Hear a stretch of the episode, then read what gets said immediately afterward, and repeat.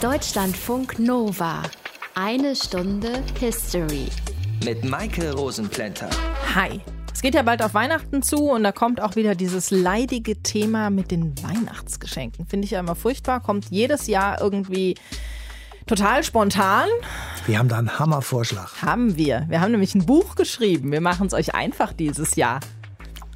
History. Für einige heißt es alles, was man über Geschichte wissen muss. Und da steht tatsächlich auch alles drin, was wir so in unseren Sendungen haben. Matthias ja natürlich dann auch so ein paar Themen, die nicht so einfach sind zu lesen. Also zum Beispiel ja auch Thema Holocaust und Zweiter Weltkrieg. Ganz genau. Das haben wir beides natürlich nicht ausgeklammert. Ich will mal ein Beispiel sagen. Wir haben eine Sendung gemacht über die Bombardierung Dresdens. Das war im Februar 1945. Die Sendung haben wir aufgezeichnet Anfang 2020 während des äh, Podcast-Festivals in Deutschland. Die ist natürlich in dem Buch drin. Es gibt zu jedem Thema Literaturhinweise. Man kann also von dort aus sozusagen weiterfliegen in das Universum der Geschichtswissenschaften und sich kundig machen und seine Informationen damit zusammenkriegen. Und über ein ähnliches Thema sprechen wir auch heute wieder, nämlich über grausame Diktatoren in Europa. Adolf Hitler war natürlich so einer, einer der menschenverachtendsten und grausamen Diktatoren der Millionen Menschen in ganz Europa den Tod gebracht hat. Aber er konnte dieses makabere Ziel nur erreichen, indem er Helfer hatte. Im eigenen Land natürlich, aber auch in den anderen europäischen Ländern, Mussolini zum Beispiel in Italien oder auch den weniger bekannten finnischen Feldmarschall Karl Gustav Freiherr Mannerheim, der Hitler von Finnland aus walten ließ und hinter seinem Rücken seine eigenen Pläne verfolgt hat. Und auch der Militärdiktator Francisco Franco, der in Spanien an der Macht war. Seine Truppen haben ab 1941 an der Seite der deutschen Truppen gekämpft aber Verbündeter des Deutschen Reiches war er offiziell nie. Und das hat Spanien 1945 gerettet und vor allem auch ihn. Das Land stand nicht auf der Seite der Kriegsverlierer und Franco, dieser nationalistische Diktator, konnte tatsächlich noch bis zu seinem Tod 1975 ungestört weiter regieren. Wer dieser Mann war, was er gemacht hat, unser Thema in der einen Stunde History. Aus den prallgefüllten Schatzkammern der Menschheitsgeschichte euer Deutschlandfunk Nova-Historiker Dr. Matthias von Helfeld. Matthias, fangen wir doch mal ganz vorne an. Das machst du ja eh am liebsten. Wie ist Franco denn 1936 eigentlich an die Macht gekommen? Naja, er hat davon profitiert, dass es scharfe ökonomische und soziale Gegensätze im Land gegeben hat. Seit 1931, also fünf Jahre bevor er an die Macht kam, gab es die Zweite Spanische Republik. Davor wiederum hat es eine Diktatur gegeben von Miguel Primo de Rivera. Der ist 1930 mit Unterstützung von König Alfons XIII., das ist der Großvater des Königs Juan Carlos, den wir alle kennen, an die Macht gekommen. Er ist gescheitert, obwohl er versucht hat, anfangs auch durchaus mit Erfolg, eine dauerhafte Staatskrise zu beenden. 1931 gab es Kommunalwahlen und da gewannen die Republikaner die Mehrheit. Die riefen dann relativ unmittelbar danach die Zweite Republik aus, von der ich eben gesprochen habe. Und König Alfons XIII. musste Spanien verlassen. Und es sollten Reformen durchgeführt werden, die eben Spanien moderner machten. Wieso musste Spanien denn moderner werden? Naja, also rückständig ist vielleicht ein bisschen zu viel gesagt, aber es war eben stark agrarisch geprägt. Die traditionellen Eliten beherrschten das Land sozusagen feudalistisch. Es gab kaum eine konkurrenzfähige Industrie, abgesehen mal von Katalonien und Baskenland. Das ist auch heute noch hoch entwickelt. Ähm, es gab sozialpolitischen Sprengstoff, weil es eben keine Sozialpolitik gab und das Militär hatte großen Einfluss, die Offiziere mischten sich in Politik ein und auch bis zum heutigen Tage durchaus noch zu erkennen, die katholische Kirche hatte weitreichende Vorrechte wie nirgendwo in Europa. Sie hatte großen Reichtum angesammelt. Bischöfe und kirchliche Würdenträger waren häufig Großgrundbesitzer und gegen all diese als Missstand empfundenen Dinge sollte die Zweite Republik angehen. Hat das denn geklappt? Naja, ich würde mal das Wort einigermaßen verwenden wollen. Also die Bodenreform, die gemacht wurde, sollte verarmte Landbevölkerung in den Stand setzen, besser leben zu können. Die Banken allerdings machten Schwierigkeiten bei der Finanzierung, die äh, Käufer natürlich aufbringen mussten. Also richtige revolutionäre Änderungen, wenn man das mal so sagen will, gelangen auf diesem Sektor nicht. Anders war das bei der Bildungspolitik.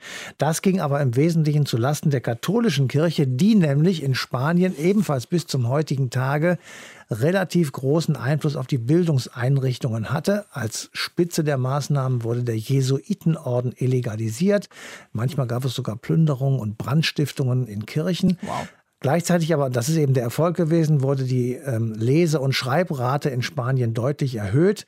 Die Armee wurde unter eine zivile Kontrolle gestellt. Die eigene Militärgerichtsbarkeit wurde abgeschafft und republikfeindliche Militärs wurden einfach mal in den Ruhestand versetzt. Gleichzeitig wurde Personal gekürzt. Also, das sollte sozusagen wieder in die Kandare der Zivilverwaltung gebracht werden. Aber man merkt schon, es gab natürlich aus all diesen Maßnahmen genügend Feinde dieser neuen Republik. Und trotzdem konnte die bis 1936 bestehen. Ja, und das ist tatsächlich auch untypisch für Europa, während nämlich in dieser Zeit in fast allen Ländern Europas Faschisten an die Macht kamen oder Militärs die Kontrolle übernahmen, konnte eben in Spanien die Republik sogar in gewissen Phasen eine Stabilität erreichen. Aber seit 1933 konnte man bei Wahlen merken, dass eben die Rechten oder die Rechtsextremen deutlich zugenommen haben. Als Konsequenz, um ihnen das Wasser wieder abzugraben, hat die Regierung dann einige Teile der Sozialgesetzgebung und der Antikirchengesetzgebung wieder zurückgenommen, weil man eben Furcht hatte vor einem faschistischen Aufstand und einer Regierungsübernahme wie in Österreich. Das lag auch relativ nahe. Der sogenannte Austrofaschismus war eben eine faschistische Organisation des Staates mit einer sehr starken Anlehnung an die katholische Kirche. Das ist in Deutschland im Übrigen nicht der Fall gewesen. Deswegen gibt es diesen besonderen Ausdruck. So, 1934 kommt dann der asturische Bergarbeiterstreik dazu. Der wird niedergeschlagen von der spanischen Fremdenlegion und da tut sich zum ersten Mal ein gewisser Franco auf, der als General diese Fremdenlegion anführt und den Aufstand eben niederschlägt. Und bis 1936 spitzt sich die Lage im Land tatsächlich zu. Man kann das sehen. Es gibt andauernd Regierungskrisen. Die soziale Lage wird desaströser. Die Linke sammelt sich und sie steigt wieder in der Gunst der Wähler.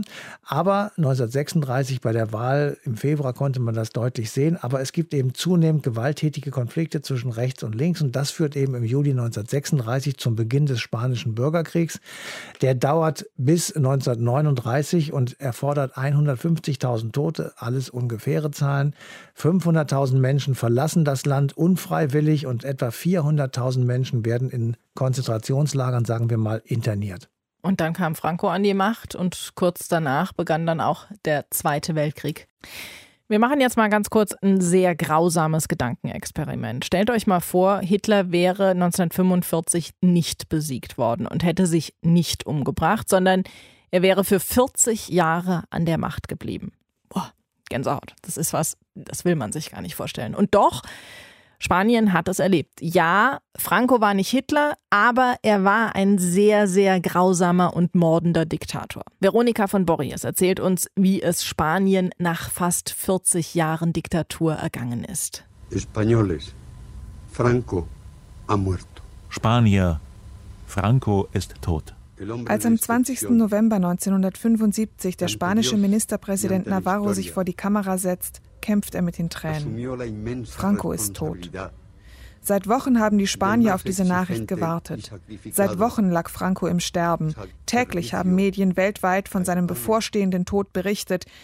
In den USA macht Saturday Night Live aus dem Medienhype einen Running Gag, der fast zwei Jahre lang immer wieder läuft. Our top story tonight, Generalissimo Francisco Franco has been critically dead now for 11 weeks. In Spanien ist an solche Witze natürlich nicht zu denken. Dort gibt es ein pompöses Staatsbegräbnis, an dem tausende Menschen teilnehmen. Der Diktator findet seine vorerst letzte Ruhestätte im Tal der Gefallenen bei Madrid. Ein riesiges Mausoleum, gekrönt von einem hohen Betonkreuz, in dem die Überreste tausender Soldaten liegen, die im spanischen Bürgerkrieg gefallen sind. Dieser Krieg ist es, mit dem Franco 1936 an die Macht gekommen ist. Er wird zu einer unbarmherzigen Auseinandersetzung zwischen Armen und Reichen, Monarchisten und Republikanern, katholischen Betonköpfen und Liberalen, Faschisten und Kommunisten. Im spanischen Bürgerkrieg begehen die Nazis ihre ersten Kriegsverbrechen, Mussolini und Stalin schicken Freiwilligenverbände. Als 1939 die Kinonachrichten auf der ganzen Welt das Ende des Bürgerkriegs melden, ist Franco der neue Führer Spaniens. Gestützt von der faschistischen Phalangistenpartei, der Armee und der katholischen Kirche und er wird es bis zu seinem Tod bleiben. Nach dem Zweiten Weltkrieg ist sein Regime zwar international geächtet, aber weil Spanien offiziell neutral geblieben ist, kann der Faschismus hier weiterleben. 1953 überträgt das spanische Fernsehen zum Beispiel aus San Martin. Falangisten aus allen Teilen Spaniens haben sich in Anwesenheit des Generals Franco und hoher geistlicher Würdenträger im Stadion in San Martin versammelt zur Feier des 20. Jahrestages der Gründung der Falange. Als die faschistische Hymne erklingt, heben sich 200.000 rechte Arme zum Gruß. Francos Regime ist zu diesem Zeitpunkt politisch isoliert und wirtschaftlich schwer angeschlagen. Aber nicht mehr lange.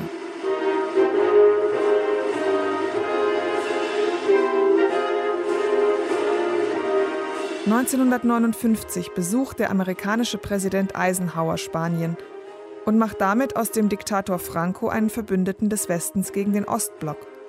Menschenrechte, Demokratie, Schwamm drüber. Für Spaniens Wirtschaft gibt es Investitionen, Kredite, Touristen. Der Wirtschaftsaufschwung steigert auch Francos Beliebtheit. Psst, wie beginnt jeder spanische Witz? Mit einem Blick über die Schulter. Trotzdem bleibt Spanien eine Diktatur, in der die Geheimpolizei und die katholische Kirche Hand in Hand arbeiten, um Oppositionelle zu verfolgen, Tausende Kinder werden in Heime gesteckt, weil ihre Eltern nicht regimetreu genug sind. Psst. Auf Francos Schreibtisch gibt es zwei Stapel. Einen für Probleme, die sich mit der Zeit selbst erledigt haben, und einen für Probleme, die sich noch erledigen müssen. Spanien unter Franco ist eine bleierne Gesellschaft, in der Veränderungen nur sehr langsam ankommen.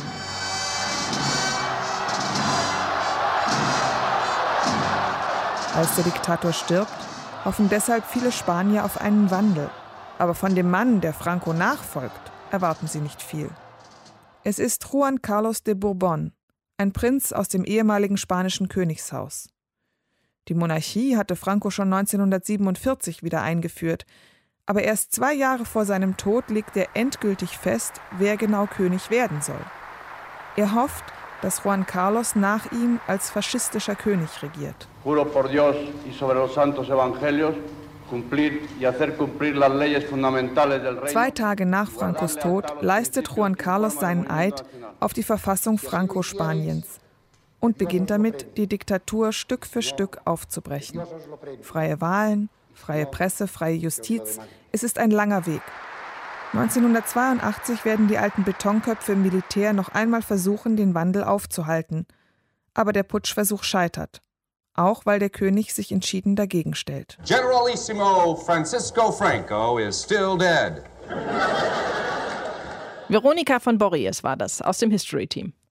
Eigentlich könnte man ja meinen, alle Diktatoren, die während der Zeit des Nationalsozialismus, also so ab 1930 bis ungefähr 1945 an die Macht gekommen sind, die wurden danach abgesetzt, sie wurden umgebracht oder sie haben sich eben selbst das Leben genommen. Nicht so Francisco Franco. Er hat Spanien noch jahrzehntelang weiter regiert. Und über Franco sprechen wir jetzt mit Carlos Collado Seidel, der eine Biografie von Franco geschrieben hat. Hallo, Herr Collado Seidel. Hallo, Frau Rosenblindner. Über den Diktator Franco wissen wir ja einiges, aber wie ist das mit dem Privatmann Franco? Was wissen wir über den?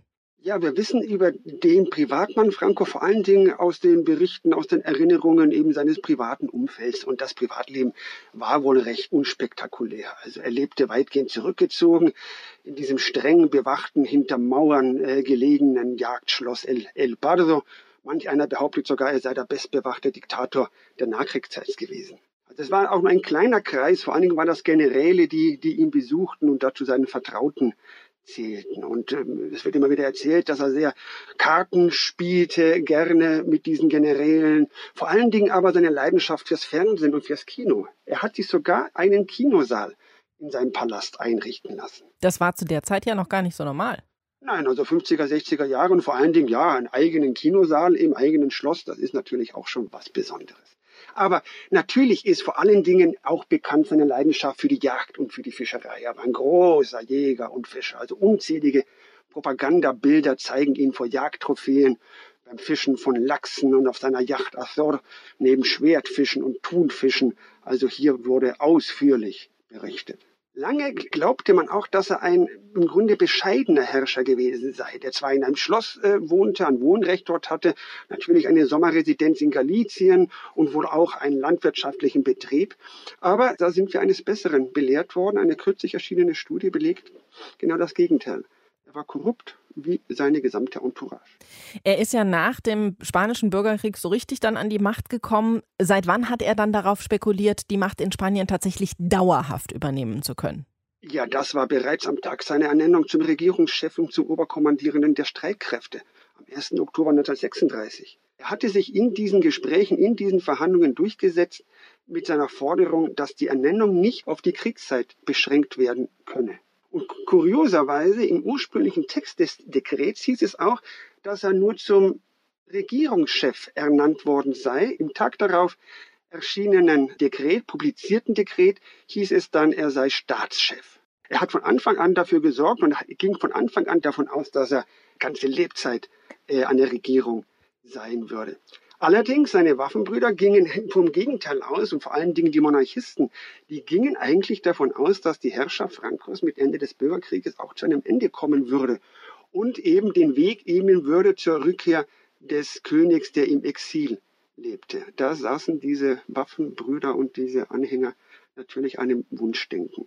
Mit der Machtergreifung bzw. mit dem Start der Franco-Zeit begann dann mehr oder weniger zeitgleich auch der Zweite Weltkrieg. Spanien hat sich aber ziemlich aus dem Zweiten Weltkrieg rausgehalten. Warum? Es ist ein sehr hartnäckiger Mythos, dass Franco Spanien aus dem Zweiten Weltkrieg hat heraushalten wollen. Es ist das Gegenteil belegt worden, obwohl es sich ja als Mythos weiterhin hält. Er wäre im Sommer 40, wäre er sehr wohl in den Krieg eingetreten. Allerdings waren seine Forderungen für Hitler inakzeptabel. Der Kriegseintritt scheiterte damals an der geforderten Kriegsbeute. Also Franco wollte französisch-Marokko haben. Und es gab sogar Gespräche des Außenministers Serrano Junior mit Hitler und mit Mussolini und der ja, sprach er an, dass man noch Grenzkorrekturen an den Pyrenäen anbringen müsste und dass Spanien doch freie Hand in Portugal gewährt werden müsste. Also es ging im Grunde um die Wiederherstellung der Reichseinheit auf der iberischen Halbinsel, wie sie in der goldenen Zeit unter Philipp II. geherrscht hatte. Das war für Hitler völlig inakzeptabel. Wenn Franco da so zu große Machtansprüche Hitler gegenübergestellt hat, wie war denn das Verhältnis zwischen Hitler und Franco und dem ganzen NS-Regime? Also das Verhältnis war einerseits, was die Propaganda anbelangt, sehr positiv. Man sprach eben von der unverbrüchlichen deutsch-spanischen Freundschaft. Und in der Tat fühlte sich Franco der sogenannten neuen europäischen Ordnung aufs engste verbunden, auch ideologisch. Allerdings war das Verhältnis auch von Konflikten äh, geprägt. Da ging es um den Kriegseintritt, da ging es um die Bezahlung der Kosten der deutschen Waffenhilfe im spanischen Bürgerkrieg, es ging um Waffenlieferungen, Technologietransfer, den Spanien haben wollte.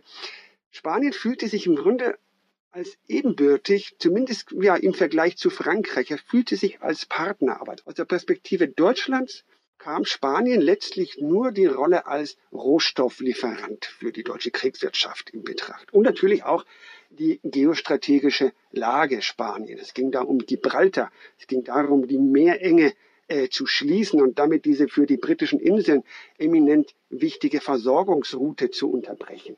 Also das waren die Punkte, die Hitler interessiert haben, aber nicht, dass Spanien hier ein eigenes Autarkieprojekt, einen eigenen Wirtschaftsgroßraum sich selber als Großmacht, wenn man das so sehen will, verstehen wollte. Jetzt haben wir viele Perspektiven von den Größen der damaligen Zeit gehört.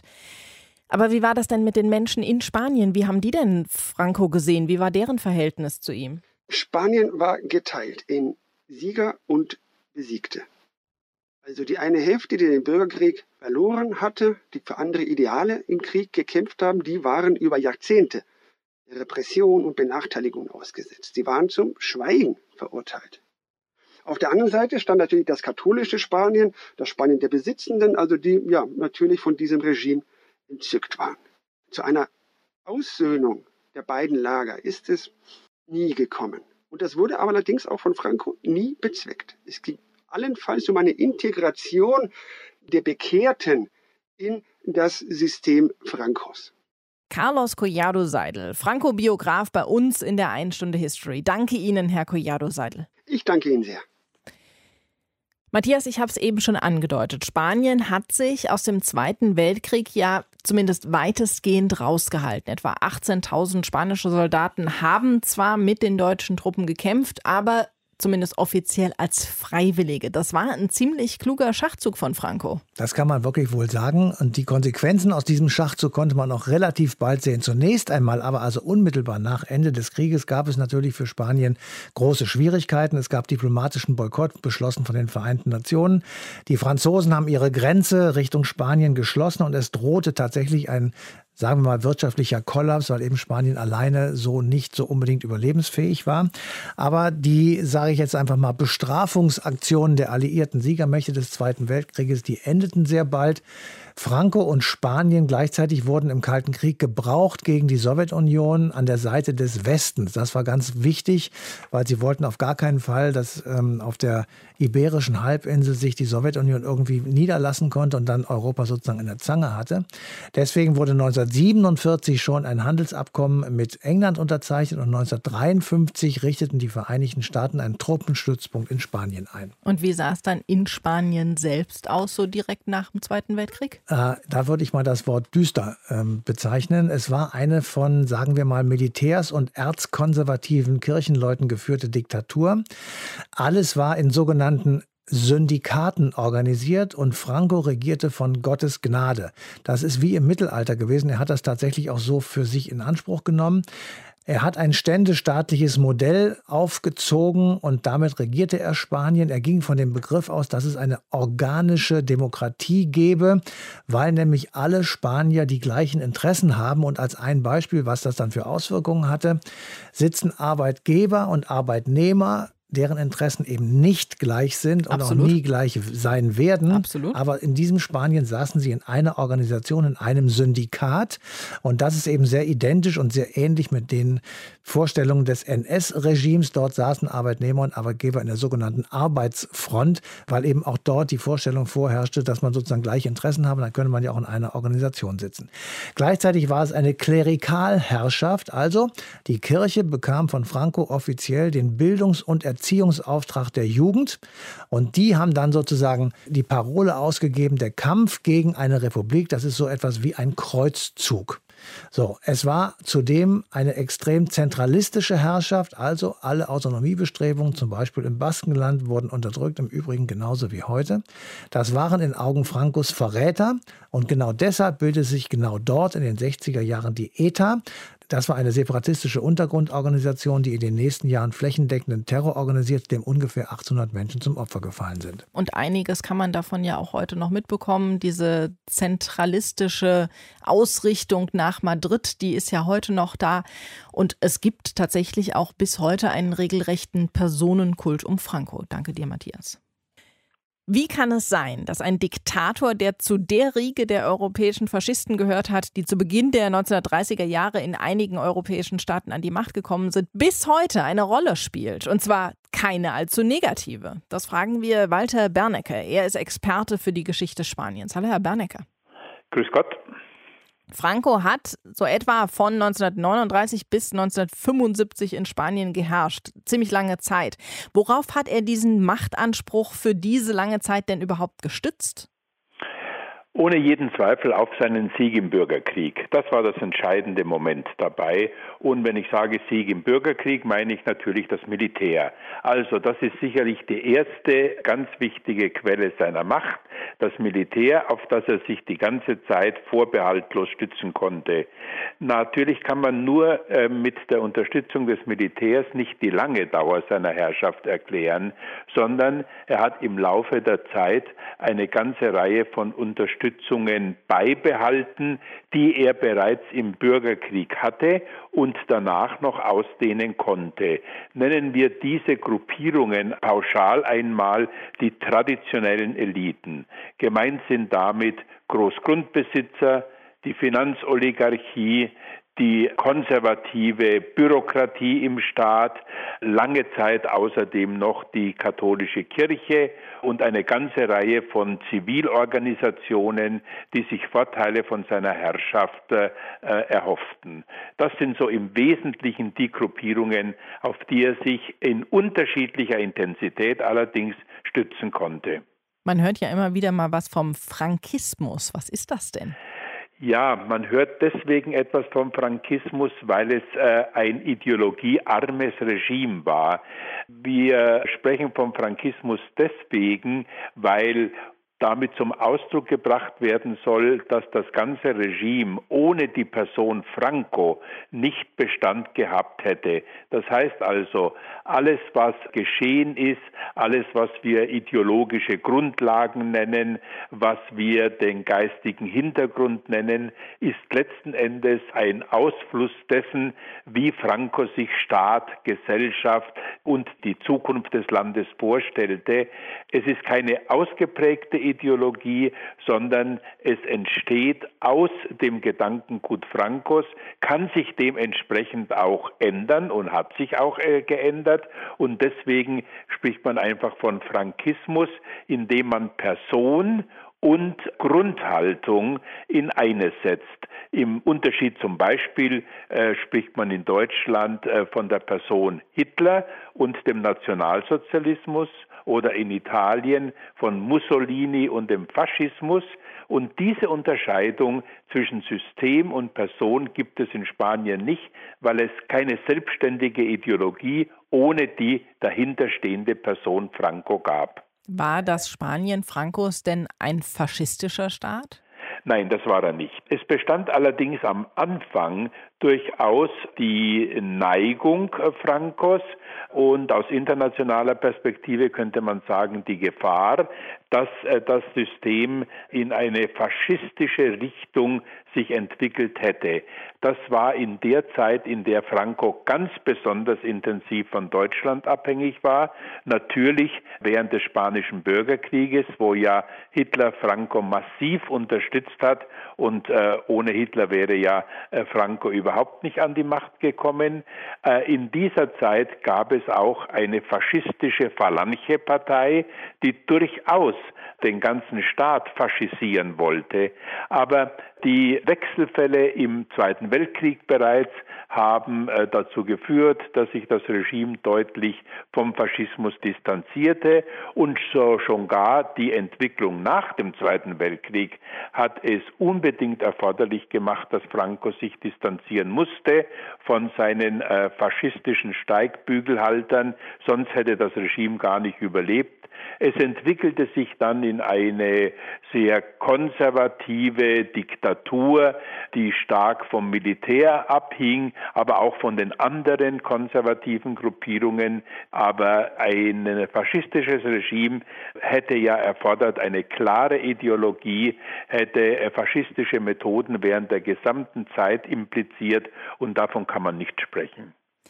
Angesprochen haben Sie auch schon als Stütze des Staates die katholische Kirche.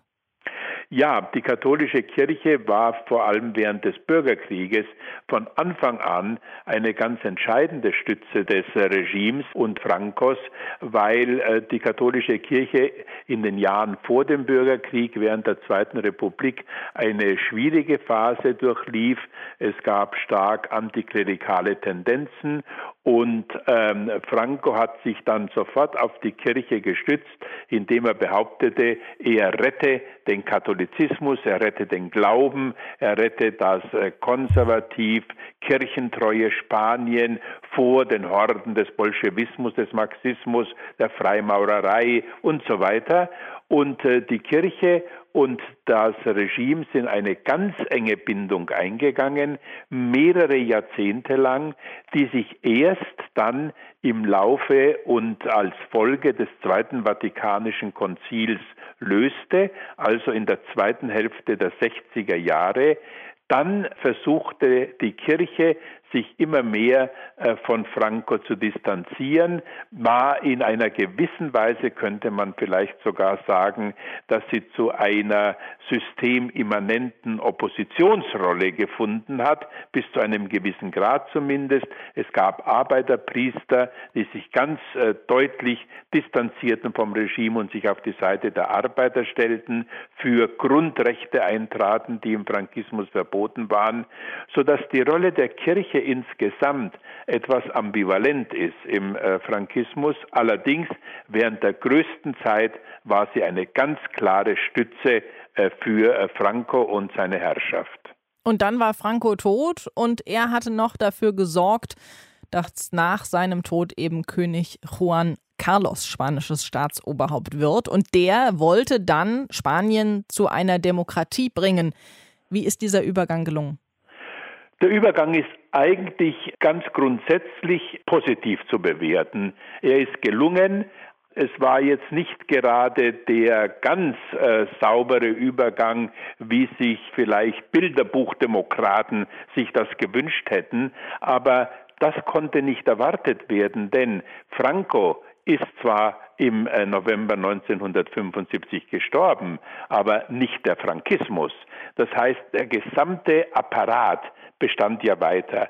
Sämtliche Eliten, die im Staat, in der Wirtschaft, in der Gesellschaft führen waren, gab es ja weiterhin.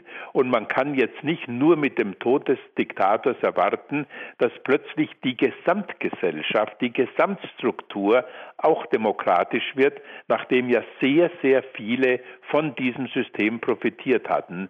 Es ging also darum, nun einen paktierten, einen ausgehandelten Übergang zu erreichen, bei dem diese alten Eliten äh, nicht allzu sehr bluten mussten, denn sonst hätten sie ihre Einwilligung nicht gegeben und es wäre zu sehr schwierigen Verhandlungen äh, gekommen oder zu praktisch nicht zu lösenden Situationen.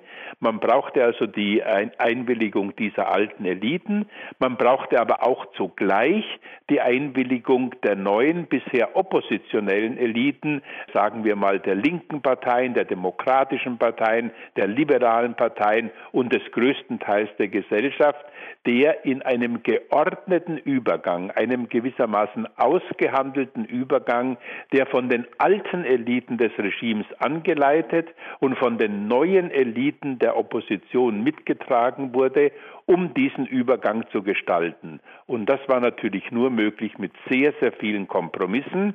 Deswegen spreche ich davon, dass es jetzt nicht der idealtypische Übergang war. Und in den letzten Jahren wird ja immer häufiger und immer deutlicher auch Kritik an gewissen Mängeln dieses Übergangs geübt.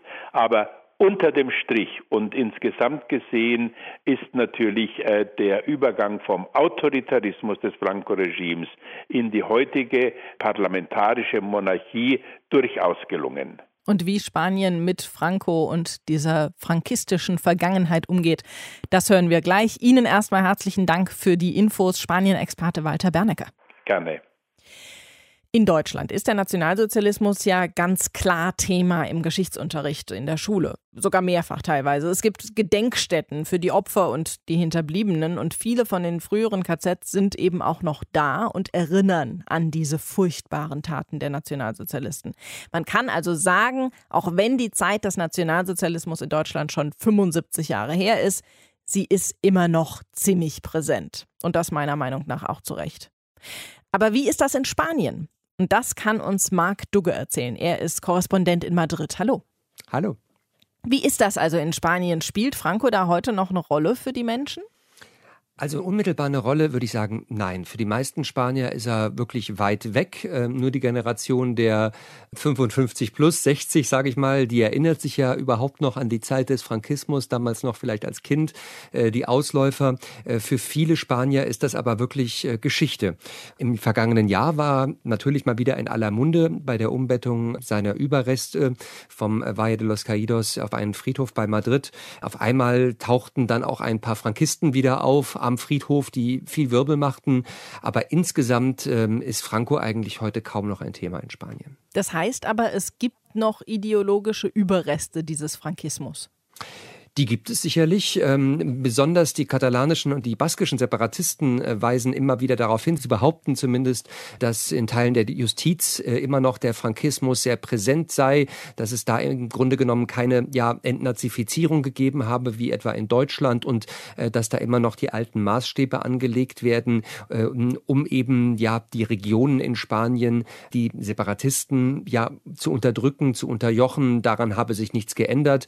Äh, wenn man aber links mal genauer hinschaut, dann merkt man schon, also von Frankismus, von Faschismus kann da eigentlich nicht die Rede sein. Die Justiz in Spanien ist ähm, auch nach Meinung vieler unabhängiger Evaluierer in der internationaler Organisationen wirklich sehr demokratisiert und insofern läuft diese Kritik, denke ich, ins Leere. Sicherlich findet man noch gewisse Elemente des Frankismus bei der extremen Rechten in Spanien, etwa jetzt bei der Partei Vox, äh, der rechtsnationalen Partei, die in den letzten Jahren sehr viel an Kraft gewonnen hat. Ähm, da wird natürlich auch die spanische Einheit äh, beschworen, die Einheit der Nation. Es wird äh, die spanische Flagge gehuldigt, es wird Viva España gebrüllt.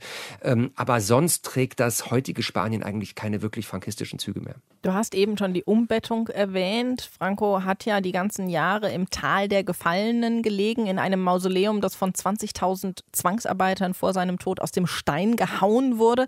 Letztes Jahr kam er dann in sein zweites letztliches Grab in Madrid und diese Umbettung, die war aber ziemlich umstritten, oder? Ja, die war sehr umstritten. Also die Anhänger von äh, Pedro Sanchez, äh, dem spanischen Ministerpräsidenten, der das unbedingt gewollt hat, äh, die haben gesagt, das ist gut. Ähm, endlich wird ähm, ein Diktator aus diesem Mausoleum geholt, ein Tempel, den er sich selbst gebaut hat, ein monumentaler Tempel und der mit Staatsgeldern unterhalten wird. Das kann so nicht sein. Und insofern ist dieser Schritt überfällig. Die Gegner haben gesagt, das ist eine Wahlkampfaktion der Sozialisten, die da mit ihrer Anhänger um sich scharen wollen, die die spanische Linke befriedigen wollen mit solchen Aktionen, die damit unnötig Staub aufwirbeln und Franco überhaupt wieder eine Relevanz geben, die er eigentlich gar nicht mehr hat. Also im Prinzip ähm, lassen wir doch dieses Kapitel besser geschlossen. Ähm, warum sollen wir uns heute noch damit beschäftigen? Das war so ein bisschen der Diskurs damals und die Debatte. Interessant war ja tatsächlich, dass diese Umbettung mit großem äh, medialen Aufwand auch übertragen worden ist, äh, mit unzähligen Kameras, Flugbildern, Drohnen, äh, wo man also gesehen hat, wie der Sarkophag dann aus der Kirche geholt wird. Und ich denke, da sicherlich auch einige Kritik ganz berechtigt, dass damit auch diesem Ereignis und der Familie Franco eine mediale Plattform geboten wurde, äh, die eigentlich nicht im Sinne der Erfinder gewesen sein kann.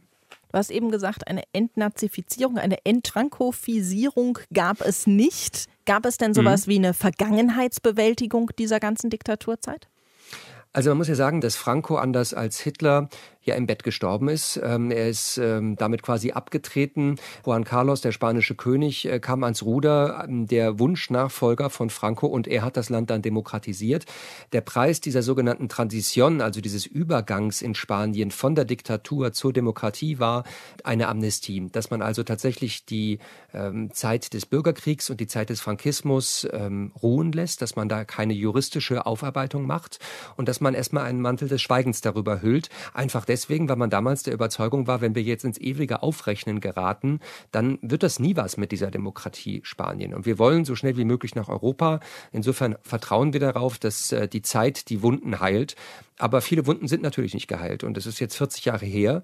Und man ähm, kann schon fragen, was läuft denn heute eigentlich an Aufarbeitung? Und in den Schulen ist äh, der Frankismus nach wie vor kaum Thema. Es ist gewissermaßen tatsächlich Vergangenheit, äh, die für viele Spanier irrelevant ist.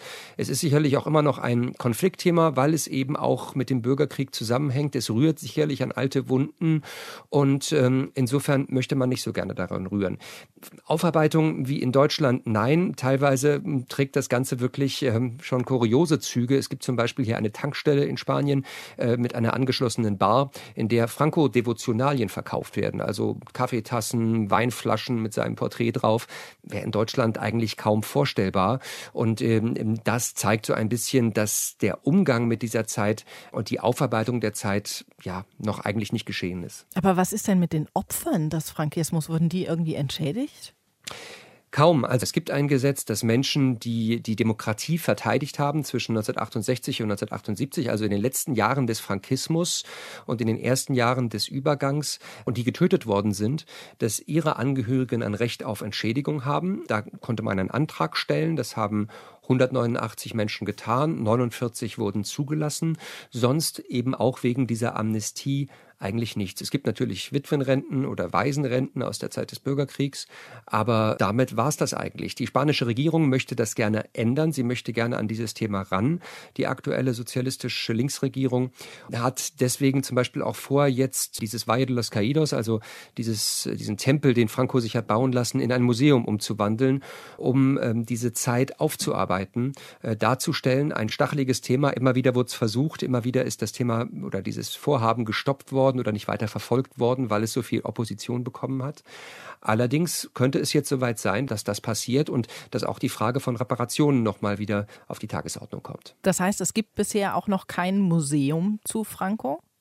Es gibt bisher kein größeres Museum zu Franco und es gibt auch kein Museum, das den Bürgerkrieg wirklich zum Thema macht. Es gibt ein kleines Museum in Teruel, was äh, ja aber wirklich sehr überschaubar ist, äh, wo das Thema äh, Bürgerkrieg reflektiert wird. Aber sozusagen ein Museum, in dem der Weg von der Diktatur oder sagen wir sogar vom Bürgerkrieg über die Diktatur bis zur Demokratie dargestellt wird, so wie wir das auch in Deutschland haben, äh, in zahllosen Museen, das gibt es in Spanien so nicht und ich denke, das sagt auch viel darüber aus, wie schwierig dieses Thema bisher hier in Spanien zu behandeln war. Das ist ja aus deutscher Sicht kaum vorstellbar, dass es dazu nichts gibt tatsächlich. Marc Dugge, Korrespondent der ARD in Madrid, hat uns erzählt, wie Franco heute in Spanien wahrgenommen wird. Danke dir dafür. Sehr gerne. Matthias, wir sind am Ende dieser einen Stunde History angekommen. Es ist also Zeit für ein Fazit. Spanien ist ja heute ein geachtetes und vor allem auch ein demokratisches Mitglied der Europäischen Union. Das ist ein ziemlicher Wandel, den dieses Land in den letzten 45 Jahren da vollbracht hat. Ja, das ist zweifellos richtig und da kann man wirklich auch nur sehr tief den Hut vorziehen. Dieser Wandel ist rasant und erstaunlich zugleich. Er ist mit einem Namen verbunden und dieser Name hat großen Verdienst am momentanen Zustand Spaniens, nämlich Juan Carlos, der König bis vor einigen Jahren war. Zunächst einmal war er Prinz von Spanien unter Francos Gnaden von 1969 bis 75 und als Franco dann gestorben ist, wurde er zwei Tage später zum König gekrönt. Und er hatte eben wesentlichen Anteil daran, dass Spanien demokratisiert wurde. Und ich will mal ein Beispiel sagen, 1981 versuchten rechtsgerichtete Militärs zu putschen. Und die Rolle von König Juan Carlos war lange Zeit so ein bisschen unklar, weil man sagt, er habe sehr lange gezögert, um eine TV-Ansprache zu halten, aber als er sie dann gehalten hat, brach dieser Aufstand sofort zusammen, weil er gesagt hat, die Militärs bleiben in den Kasernen. Er ist aufgetreten in der Uniform eines Oberbefehlshabers. Der Putsch brach zusammen und Juan Carlos gilt seither als Garant für die Demokratie in diesem kritischen Moment in der spanischen Geschichte. Und das muss man ihm wirklich auch zugutehalten. Er hat in diesem Moment Spanien, sage ich einfach mal, gerettet. Und er hat dem Land eben tatsächlich auch einen großen Dienst erwiesen. Ja, trotzdem scheint ja auch bei ihm nicht alles Gold gewesen zu sein, was glänzt. In der nächsten Sendung sprechen wir über eine Politikerin, die noch immer an der Macht ist und trotzdem schon Geschichte geschrieben hat und die, ohne dass in dieser Aussage eine Wertung ist, auch bald Geschichte sein wird, nämlich Angela Merkel. Die wurde am 22. November 2005 zum ersten Mal zur Bundeskanzlerin der Bundesrepublik Deutschland gewählt. Bei der Bundestagswahl 2021, das hat sie angekündigt, wird sie nicht mehr kandidieren. Wir blicken schon mal zurück auf die letzten 15 Jahre in der nächsten Eine Stunde History. Bis dahin euch eine schöne Zeit. Macht's gut. Bye, bye. Deutschlandfunk Nova. Eine Stunde History. Jeden Montag um 20 Uhr. Mehr auf deutschlandfunknova.de.